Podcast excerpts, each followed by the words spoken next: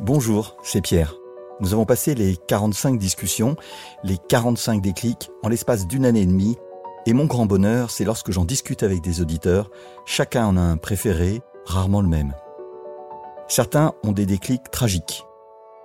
J'ai fait une chute de quasiment 9 mètres. C'est comme si j'avais décidé que cet accident, j'allais le transformer en autre chose en fait. Ou insolites. Je me suis retrouvé piégé seul dans ma voiture au moment d'un violent orage. Certains en ont plusieurs. Ma vie a été remplie de déclics. Aujourd'hui, je pourrais donner deux sous-titres à Déclic, le podcast des gens curieux du côté des auditeurs et celui des engagés dans la vie du côté des invités. Je les remercie toutes et tous de leur confiance et de leur parole. C'est parti pour 30 minutes, sans coupe ni montage. Vous êtes bien sûr Déclic. Déclic. Déclic. Déclic. Ce podcast est produit par Toutac, expert en podcast learning. C'est la 68e de déclic et lorsque j'ai rencontré mon invité du jour, il faisait 37 degrés à l'ombre, nous étions à Vaison-la-Romaine et le chant des grillons était plus présent que le bruit des vagues sur la coque que nous entendons bien de temps en temps avec le trafic de la Seine. Je m'appelle Pierre et suis le fondateur de Toutac du groupe Kia qui crée des podcasts dédiés à la formation et la communication par la voix et produit Déclic, ce moment où tout bascule. Pour cet épisode, j'ai le plaisir d'accueillir dans le fauteuil à côté de moi Sébastien Zanello. Bonjour Sébastien. Bonjour Pierre. Tu vis aujourd'hui dans le Luberon, Oui. où tu as tout l'espace souhaité pour déployer tes sculptures monumentales, ces cubes en acier, entre autres, tendus au bout de lignes dont on peut faire le tour, pour voir la vue qui se crée sous chaque angle. Mais ces cubes, parfois recouverts d'or, jouent avec des lignes bleues, tout aussi tendues. Architecture d'intérieur, construction d'espace en creux, les dix ans que tu as passés dans ton premier métier d'architecte ont laissé des traces. Cette précision monumentale, on la retrouve dans tes dessins, beaucoup plus petits, qui jouent avec les ombres et les perspectives. Tu exposes en France, en Allemagne, au Japon, et tu es rentré dans des collections privées. Tu es donc sculpteur. Tout à fait. Alors j'ai une première question à te poser. Est-ce que tu pourrais nous parler d'une de tes œuvres que tu as peut-être vendue, que tu n'as plus euh, en proche de toi, mais qui t'a particulièrement marqué Et tu pourrais commencer par nous la décrire, par nous la faire vivre. Ben écoute, avec grand plaisir. Et c'est vrai que spontanément, tout de suite, il me vient une œuvre qui, euh, qui a été créée pour un festival à, Rouen. Et euh, c'était une œuvre éphémère qui était construite donc juste pour trois jours, une œuvre monumentale qui, euh, qui prenait un espace d'un petit hectare. Euh, donc voilà, c'était vraiment une installation et euh, c'était forcément des cubes, des lignes de cubes euh, qui faisaient euh, 3 mètres de côté et qui étaient aussi peints pour avoir une, lecture nocturne. Et si tu veux, j'avais appelé cette, installation d'une histoire à l'autre, puisqu'elle nous faisait vraiment nous déplacer dans, dans la ville. Et comme elle était éphémère, je ne fais jamais deux fois la même sculpture. Elle est revenue à la maison, elle est restée là. Et euh, j'ai eu la commande un jour d'un collectionneur qui m'a demandé une œuvre qui, pourrait meubler euh, une allée de 60 mètres de long. Et euh, vraiment, cet espace me rappelait, et là c'était bien dans le sud de la France, puisqu'on était à Pernes-les-Fontaines, et cet espace m'a fait écho avec Rouen. Et dans les discussions, donc aussi avec ce collectionneur, ben, j'ai voulu reprendre cette œuvre et la modifier. Et finalement, elle s'appelle d'une histoire à l'autre, puis à l'autre. Et euh, c'est un petit peu euh, une œuvre là, qui, qui puisqu'il y a un bout qui est chez moi, un bout qui est chez cette personne, et qui avec l'histoire qui a commencé à, à Rouen. Donc euh, voilà, c'est c'est peut-être celle qui me vient en premier. Est-ce que tu, quand tu la regardes, cette œuvre, ça t'arrive de, de revenir voir des œuvres de temps en temps? Alors, quand je, quand je le peux, alors c'est rare hein, parce qu'il y en a un petit peu de partout, mais quand je le peux, euh, j'essaye ouais, de, de revenir. Et lorsque je les revois, j'ai toujours plaisir à, à être surpris par ce que j'ai euh, fait. Ouais. Et euh, ça Parce que tu oublies ce que tu as fait Totalement. J'essaye vraiment. C'est pas que j'oublie, j'oublie l'émotion. Et euh, quelquefois, c'est la même qui revient, donc comme une odeur, une senteur euh, qui a marqué notre mémoire. Et quelquefois, bah, c'est tout à fait nouveau, euh, parce que la couleur a un peu passé, parce que l'environnement a changé, et donc euh, la lecture euh, change avec. Et, euh, et ça, c'est ce que j'apprécie le plus. Et je dirais même que j'appréhende de revoir les, euh, la même chose et euh, finalement qu'elle me raconte plus rien. C'est euh, mon angoisse, mais ça m'est arrivé assez rarement. Donc, ouais. Alors, euh, sans plus attendre, est-ce que tu pourrais nous, nous parler euh, d'un déclic, d'un moment important? Alors oui, et euh, je t'avoue que depuis la première fois où on s'est rencontrés, où tu m'as posé déjà cette question d'y réfléchir, et j'ai spontanément, il y a, il y a une première, un premier déclic qui m'est venu, mais qui était finalement bateau. Et avec les semaines, vraiment, je me suis replongé dans ce déclic-là qui a été le plus fort. Et je ne sais pas comment ça se fait que j'ai pu oublier ça, mais ce premier déclic, j'avais euh, 28 ans. C'était après déjà une première phase euh, de travail dans l'archi et où je, me noyais euh, dans un boulot finalement qui, commençait à me perdre parce que la création devient infime, ça représente 10% du boulot, c'est que gérer des, problèmes de réalisation, de paperasse. Euh, et je me perdais là. Et je suis parti, j'ai tout plaqué, je suis parti en Australie avec un billet open. Et je me retrouve au bout de trois mois là. à me- euh, au départ, je, je pense que je suis parti pour fuir ça. Ouais. Et euh, véritablement, en fait, je suis allé me, me chercher. Ouais. Et euh, sur la plage, je me rappellerai toujours, c'était Adélaïde. Et je me, ça a été euh, immédiat. J'ai dit, mais ce que tu veux faire, c'est vraiment que, que ça.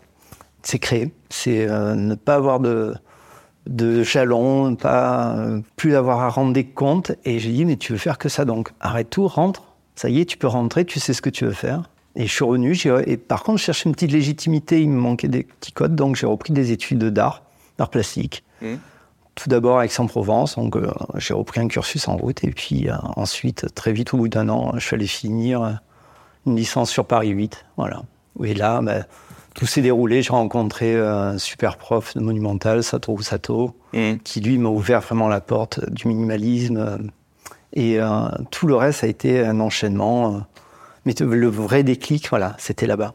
Et tu as une odeur encore de cet endroit? Ah ouais, c'est euh, l'eucalyptus. Ah ouais ces odeurs, ouais, de- il faisait 46 degrés. Oh là, c'était en plein été euh, australien. Et euh, la chaleur émanait plus du sol que du ciel. Enfin, et ces odeurs, ces oiseaux, ces perroquets, euh, voilà, c'est, j'étais là. Ouais.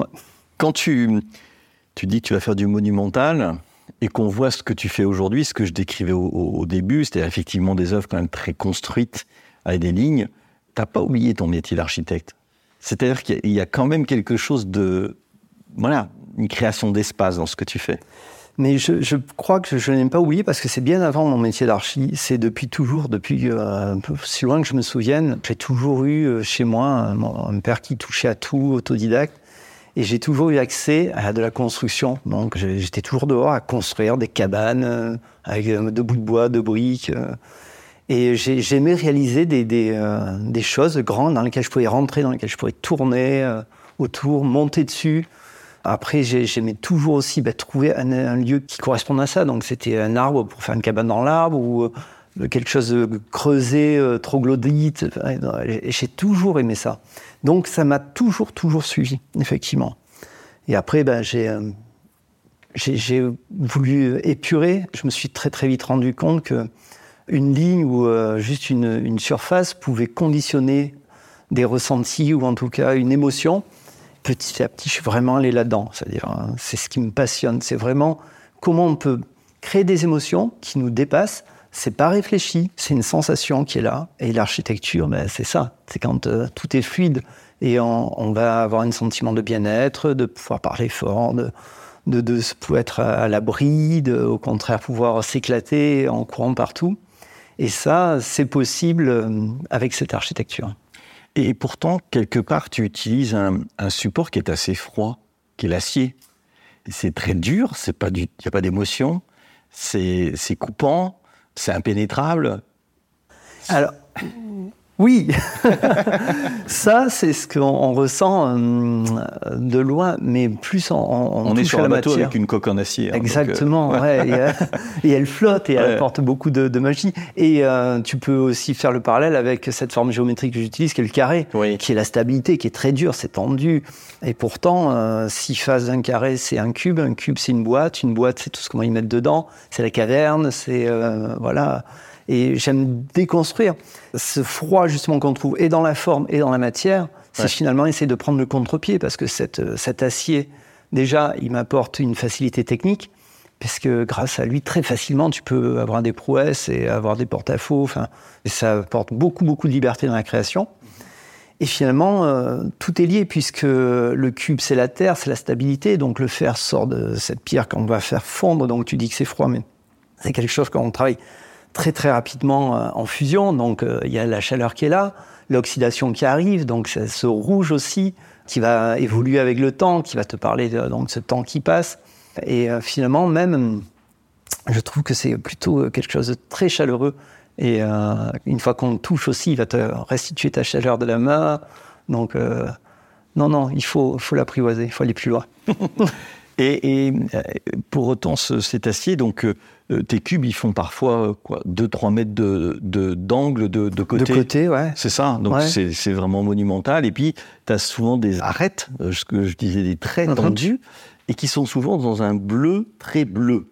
Qu'est-ce qui t'a amené à jouer ce contraste entre effectivement la rouille, un Mhm. peu de l'acier, et ce bleu? Ben là, c'est quelque chose de. C'est récent ou c'est ancien? Non, c'est ancien. En fait, l'opposition, la, la complémentarité des deux couleurs, qui va en- bien sûr mettre en valeur l'une et l'autre.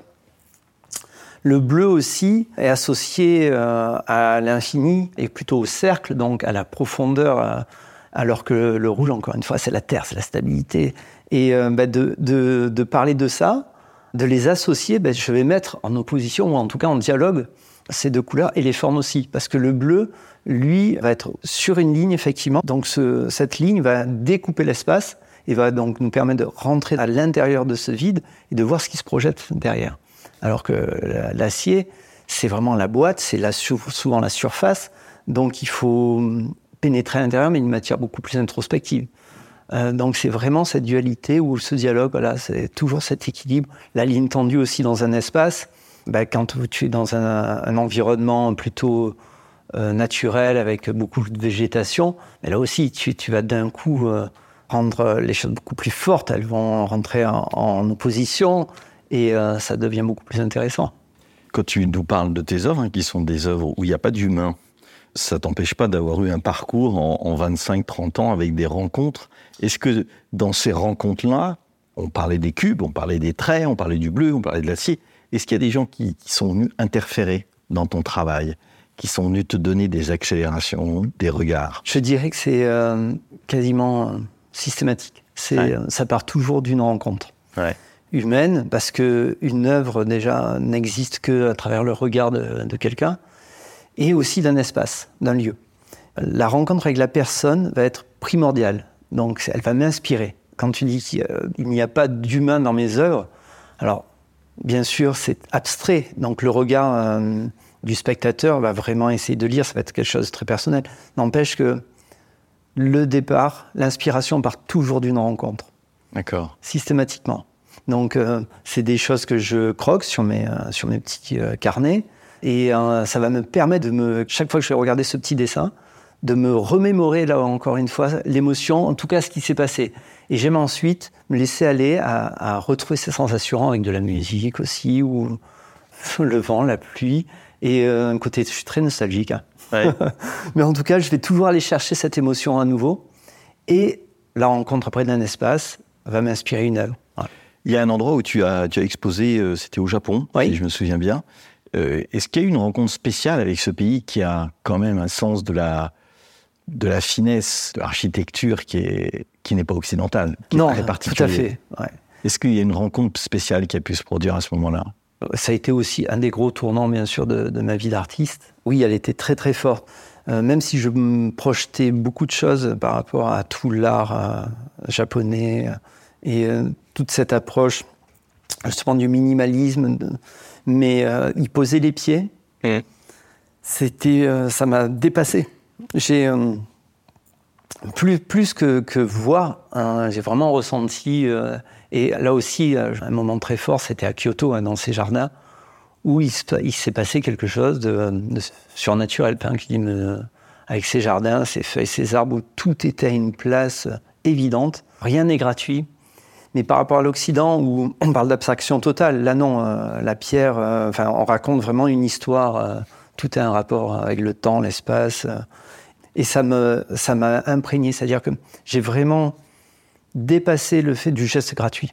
C'est-à-dire que maintenant, tout est pensé. Euh, même s'il y a de, de l'intuition, ça part déjà de très loin. Avant de me lancer, même à faire un trait comme sur les dessins que tu as accrochés au mur, même si quelquefois ce ne sont que des parallèles, puisqu'ils sont tracés à main levée, il y a une vibration qui, c'est une continuité, c'est l'aboutissement de toute l'émotion qui m'a traversé. Et ça, je l'ai ressenti euh, au Japon. Au compris Japon. au Japon. Ah oui. Ouais. Et quand tu parles d'émotion, comment tu fais pour la faire perdurer? Parce que euh, quand tu conçois une œuvre, tu parles de rencontre, donc quelqu'un va te dire ben, Je voudrais que tu construises quelque chose pour mon jardin, euh, pour ma maison, je ne sais pas quoi.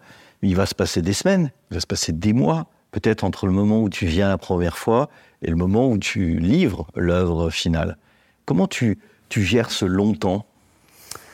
Alors, le, le temps déjà fait partie de mon travail. Il est primordial. Il n'est pas du tout basé, en tout cas, sur euh, un objectif de rentabilité ou euh, de, il faut absolument donner l'œuvre à une telle date. C'est quand c'est là, c'est quand c'est évident. Et euh, il faut justement que je sois en phase, qu'il y ait eu des émotions. Alors, je me raconte une histoire tout seul, hein. mais, c'est comme une histoire d'amour presque, où ben, on cherche des petites choses qui nous rattachent à ce projet et qui le nourrit. Comme une sculpture se voit, se pense à 360 degrés, dans tous les euh, axes, il y a quelque chose qui fonctionne. Du dessin à plat jusqu'à la sculpture où on tourne ou on pénètre, il faut que tout soit évident. Donc c'est un long travail. Alors quelquefois, c'est, euh, elle sort comme ça, très très rapidement. D'ailleurs, souvent le premier flash arrive très très vite, mais ensuite le c'est là où on parle de travail et en je vais me nourrir, aller me bah, lire, écouter là encore une fois de la musique, revoir les personnes, les voir avec les, les, euh, différentes lumières, donc les différentes saisons. J'ai besoin de tout ça, de, de, de maîtriser, enfin en tout cas d'avoir ressenti des choses à chaque instant. Et ensuite, 99% de mes œuvres, je les finalise in situ chaque fois que je le peux, même dans les petits formats, si je peux la livrer, venir la poser, trouver l'espace, euh, voir, ça va être le quart de tour euh, pour que ça, ça raconte quelque chose avec une ligne euh, de l'intérieur, ou même carrément ressouder, enlever une pièce, la changer un petit peu l'angle pour qu'encore une fois, elle s'approprie totalement son espace, ou en tout cas qu'elle dialogue avec lui. Ça, rajoute voilà, cette émotion. Sans parler, comme je t'ai dit au début, j'aime être surpris. Et euh, rarement, même dans les monumentales, surtout dans les monumentales, je finalise l'œuvre en atelier. Donc, euh, même si c'est en plusieurs éléments, je ne l'assemble pas sur place. Je l'assemble, je veux la découvrir in situ. Et tu fais pas des, des trucs en 3D euh, sur un ordinateur Alors- ou, euh, ou, ou si Si, ou- si, surtout pour enfin, ça, j'en ai besoin pour tout ce qui est technique. Là, c'est primordial pour mes calculs de force, Ouais. dès qu'on est dans du monumental, pour des grosses, grosses commandes où là, on- quelquefois, on a besoin de fondation. Donc là, je suis obligé de travailler technique. Ouais. Mais sur euh, ensuite la finalité et l'aspect vraiment visuel euh, de l'œuvre, euh, non, ça, c'est au dernier moment. Ce que j'ai beaucoup aimé euh, dans ce que tu nous présentais, puis ce qu'on peut voir sur ton site, en fait, c'est c'est aussi ce- la présence de l'or, cette espèce de, de lumière qui est quand même très présente, qui Oui. est souvent là. Et qu'est-ce que tu me donnes comme vocation? Et je parle de ça parce que je pensais au Japon, où l'or est extrêmement présent. Mm. Les paravents, sont, sont- il y a souvent de l'or, les temples, il y a des panneaux d'or, enfin de feuilles d'or ou de peinture en or, je ne sais. Quelle vocation ça a dans ton travail? Alors, euh, chez moi, la, la couleur ou la matière n'est jamais là aussi un choix gratuit. Mhm. Donc, bien entendu, euh, lorsque j'y apporte cette, euh, cet or ou ce cuivre, euh, c'est pour apporter ce côté euh, ben, éternel, spirituel, et surtout le lien euh, avec un côté spirituel, une élévation, toujours associé à la forme. Il y a l'oxydation qui parle du temps qui va passer euh, jusqu'à disparaître, alors que l'or, c'est l'éternité. Voilà, et c'est ça qui me plaît. Et est-ce que dans tout ce que tu crées, euh, tu as euh, des, des maîtres à, à regarder, des maîtres à penser C'est-à-dire que dans, dans l'histoire du XXe siècle, il y a eu des, des personnes qui ont marqué l'histoire de la, la sculpture, d'œuvres minimalistes, d'œuvres euh, exceptionnelles. Est-ce que tu regardes ce qu'ils font? Tu as beaucoup regardé Tu t'en inspires Comment tu dialogues avec ces gens-là? Alors, je regarde constamment. Je suis un grand curieux, mais euh, qui- et ça déborde, euh, ça dépasse largement euh, mon art de la sculpture. hein. C'est euh, musique, bien sûr, architecture, littérature. Enfin, je suis euh, vraiment un, grand curieux. Et euh, j'allais dire, par contre, là, je me détache assez de, leur premier discours, vraiment, de leur ligne.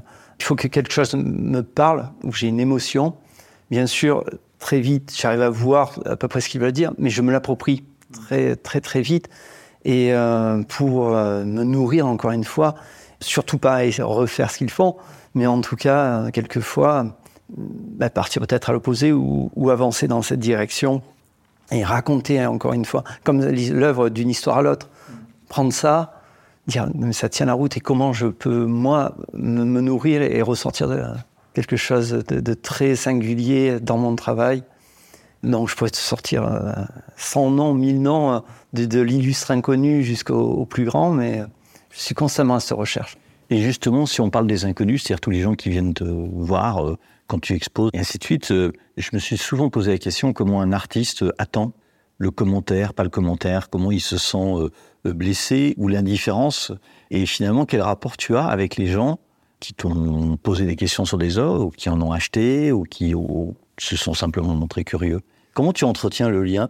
Parce que les artistes, dans l'histoire de l'art, même si euh, beaucoup disent oui, mais moi je fais ça comme ça pour le plaisir, en fait, ils ont souvent eu des commandes, ils sont des mécènes et ils vivent avec l'argent de, de, ça. Donc, Oui. euh, comment tu entretiens ce, ce lien? Alors euh, là, j'ai un gros paradoxe, c'est-à-dire que c'est vital pour moi, puisqu'encore une fois, toujours, ça part d'une rencontre.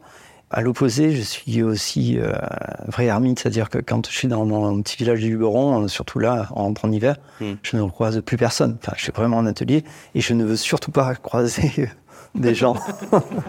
je veux avoir ce temps à moi, pour moi et, et ma famille. C'est là où bah, je suis euh, en train de... Ça se remplit, euh, je réfléchis. Lorsque je vais ensuite exposer, quand, là, chaque fois que je vais rencontrer, là, par contre, je suis, euh, j'ouvre grand les vannes et, je suis prêt à ça. Euh, je suis un peu une éponge. J'ai passé ce, temps où justement j'appréhendais ce qu'on allait dire ou faire, euh, parce que bah, c'est la vie, c'est comme ça, on peut surtout ne pas plaire à tout le monde. Ce qui est le plus important, c'est justement toujours de, de créer le dialogue. Et l'art, bah, c'est le premier levier à, à, dialoguer, que ce soit en musique, littérature et bien sûr en art plastique.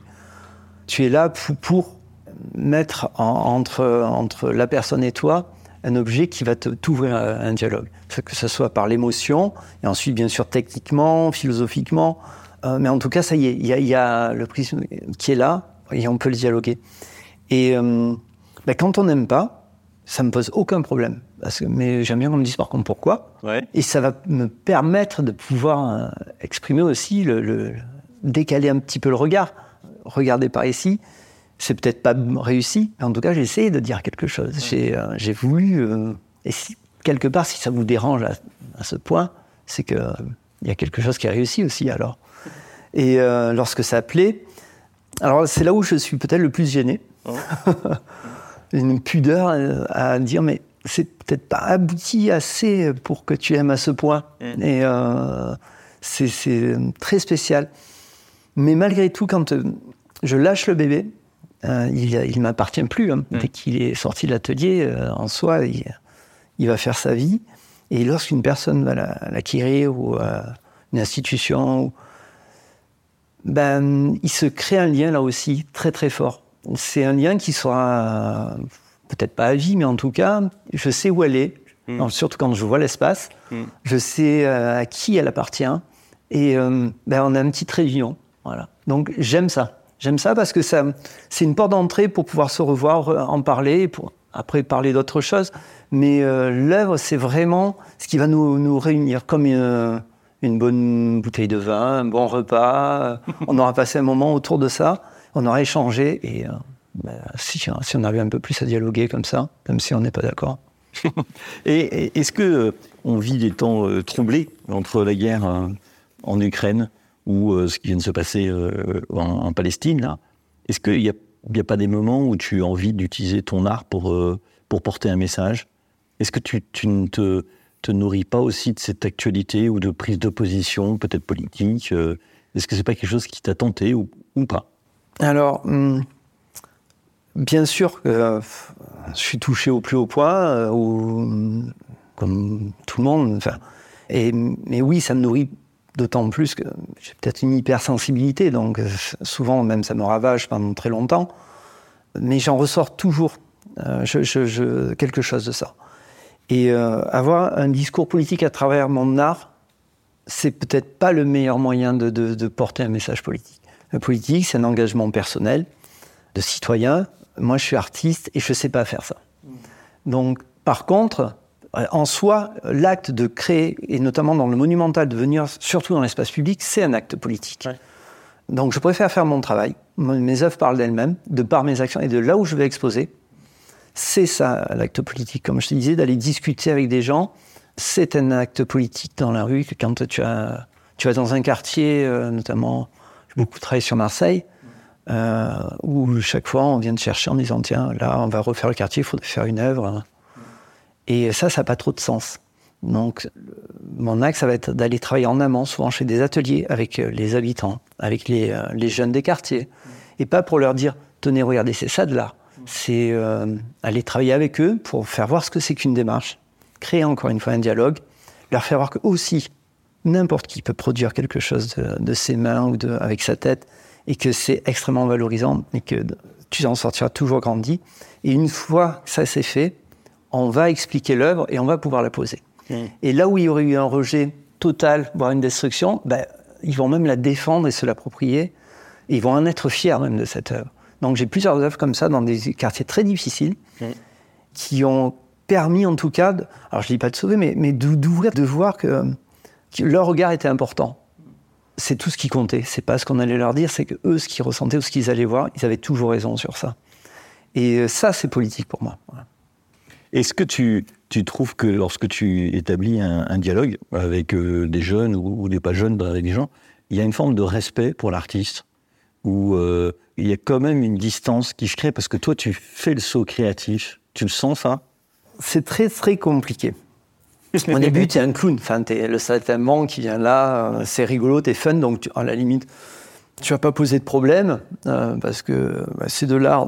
Et puis petit à petit, finalement, c'est avec eux, ces gens qui sont loin de la culture, que tu vas avoir les, les- le- le- les rapports les plus forts et où ils vont comprendre euh, l'importance de l'art, de pouvoir s'exprimer, de pouvoir dire quelque chose. Et ça devient beaucoup plus compliqué avec des érudits, où là, le discours va beaucoup plus tourner vers la technique ou vers le discours, et on va rentrer dans quelque chose qui va mettre de la distance. On est dans un, plus un jeu de rôle. Il faut vraiment qu'il franchisse un cap, que ça devienne un ami, qu'on ait cassé des codes, pour pouvoir ensuite rentrer dans, dans quelque chose de beaucoup plus intime et euh, personnel. Mais alors qu'avec ces jeunes-là, c'est binaire. C'est au début, c'est, euh, c'est pas grave. Et puis ensuite, tu es euh, vraiment la personne, la, la rencontre euh, de l'année ou en tout cas qui fait que ils peuvent avoir une lueur d'espoir. Eh bien, écoute, on, on- on est arrivé au bout de, de- de ce moment. Euh, traditionnellement, je pense toujours une question à la fin, qui est euh, est-ce que tu aimerais passer le témoin à quelqu'un? Est-ce que tu aimerais entendre quelqu'un qui serait dans ce fauteuil à la place de, de Sébastien? Alors écoute, j'avais, oui, j'ai plusieurs noms, Ouais. mais euh, je m'étais dit, je- tu décideras à l'issue. D'accord. parce que je ne sais pas du tout vers quoi euh, ça allait aller. Et euh, je pouvais parler d'art participatif, je pouvais parler d'un artiste très important, jardinier, qui, qui me nourrit aussi, qui m'inspire. Et finalement, j'allais vers quelqu'un que je ne connais pas du tout. Enfin, je eu- on a échangé comme ça via les réseaux sociaux et qui m'accompagne dans ma création au quotidien, puisque j'écoute beaucoup de radio, et qui a plutôt euh, majoritairement le temps, c'est elle qui est à ta place, qui pose des questions et qui dit, euh, c'est Rebecca Manzoni, D'accord. Qui, qui a justement cette sensibilité, qui fait parler les gens, qui a beaucoup d'humour. Et euh, ben, j'aimerais savoir son déclic et surtout ben, la voir assise, l'entendre, être assise à ma place. Alors, tu sais que c'est très difficile euh, d'interroger les journalistes. Euh, Il y a une journaliste que j'ai voulu interroger qui a écrit euh, Quel Wistreham, qui, qui est extraordinaire, hyper compliqué. Je crois qu'ils n'aiment pas du tout qu'on leur pose des questions. forcément. Donc, euh, je vais essayer de contacter Rebecca Mozzandi, je vais essayer de l'inviter. Et euh, moi, je me prépare à, à quelque chose d'assez difficile cette fois-là. Bah, écoute, Merci beaucoup, Sébastien. merci à toi, Pierre, pour cet accueil À formidable. bientôt. Au revoir. Ce podcast est produit par Toutac, la voix de la formation.